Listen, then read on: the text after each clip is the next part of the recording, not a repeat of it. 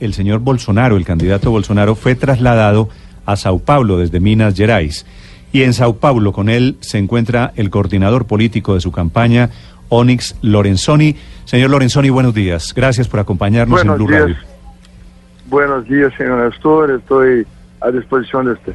Gracias. Quisiera preguntarle qué, qué información tiene sobre el estado de salud allí en Sao Paulo de, de Boronzano. ¿Cómo se encuentra él primero que todo esta mañana? Eh, bueno, eh, lo pasó muy bien la noche. Eh, lo acordó, inclusive porque es un chico eh, haciendo líos aquí con sus amigos, sus familiares que estaban en su cuarto. Y los médicos eh, gustaron mucho de la evolución.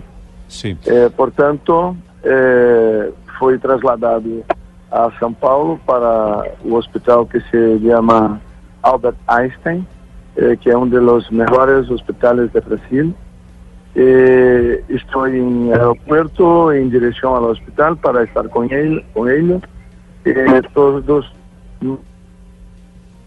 muito neste momento para que ele se restabeleça o mais prontamente possível. Sí, señor Lorenzoni, ¿cómo interpretan ustedes esta declaración del, del hombre que intentó matar a, la- a su candidato, que dice que fue una orden de Dios?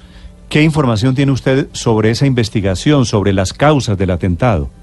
Eh, primeiro que uma parte da mídia esquerdista acá em Brasil, uma parte da esquerda eh, habla de que este senhor é um insano. Pero eh, que insano tiene um advogado poucas horas após ser preso? E su abogado que tudo Sim. se foi, como Dilma disse há pouco em la matéria eh, mandada de Brasil por, pelo periodista André Machado. Eh, Dilma eh, disse que quem planta ódio vai colher isso. Não. Eh, Bolsonaro, ao longo de sua vida pública, eh, nunca semeou o ódio. Bolsonaro teve posições sempre muito claras de um candidato de direita que defende os princípios conservadores liberais que habla de la familia, habla de los principios, habla de los valores, de la seguridad del ciudadano, de, de, de lo Sí. respecto a las personas, completamente diferente de lo que nosotros tivemos en Brasil en los últimos 30 años, con gobiernos de centro izquierda y de izquierda, donde se concluyó numa etapa de eh, 13 años de dominación del Partido de Trabajadores Sí. con eh, sus apoyadores que destruyeron el Brasil. Precisamente Eh, por eso, sí. que nasce em Brasil é justamente neste momento o desejo de la, de la mayoría de, de las personas de cambiar, de cambiar la dirección. Ajá. El Brasil camina en lo camino de la izquierda eh, como otros eh, países que se organizaron en torno del Foro de São Paulo, eh, criado en, la- en los años 90 aquí en Brasil y que afectó a países como Bolivia, Argentina, Venezuela, que todos podemos ver lo que se pasa por lá. Y Brasil, gracias ao impeachment eh, de Dilma, conseguiu sair deste processo. Ajá, sí, señor. A Precisa- población busca otro camino, ¿no? Le, pre- le quería preguntar precisamente sobre eso, porque el señor Bolsonaro con, eh, con Lula da Silva era uno, es uno de los dos candidatos que más interés tiene entre los votantes. Con la situación de ahora, ¿el señor Bolsonaro puede volver a la, a, a la carrera electoral o, o tal vez va a quedar por fuera de estas elecciones?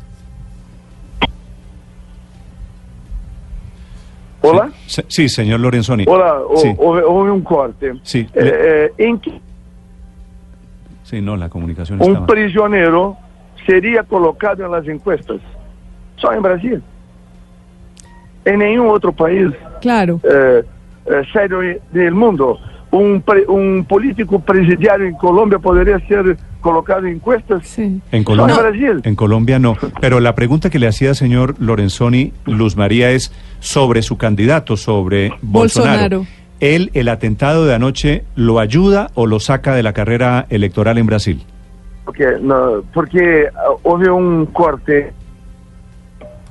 A pergunta é? La pregunta es si el atentado de anoche va a beneficiar a Bolsonaro o lo podría sacar? Esa es la pregunta, ¿no? Sí, si, lo, si por la situación de salud de él tendría que quedar por fuera de la carrera electoral. No, no, no. Eh, Bolsonaro ya estaba en el segunda ronda o segunda vuelta.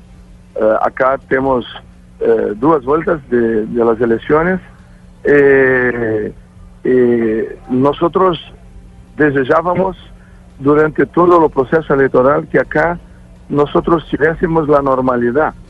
Aquí tenemos mu muchas dudas sobre la, la, honestidad y la transparencia de las urnas electrónicas sí. Aquí en Brasil.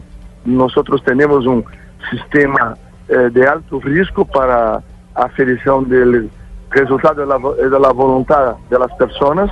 Sí. Eh, el señor Bolsonaro apresentou uma lei em no Parlamento Brasileiro que aprovamos, aceptamos.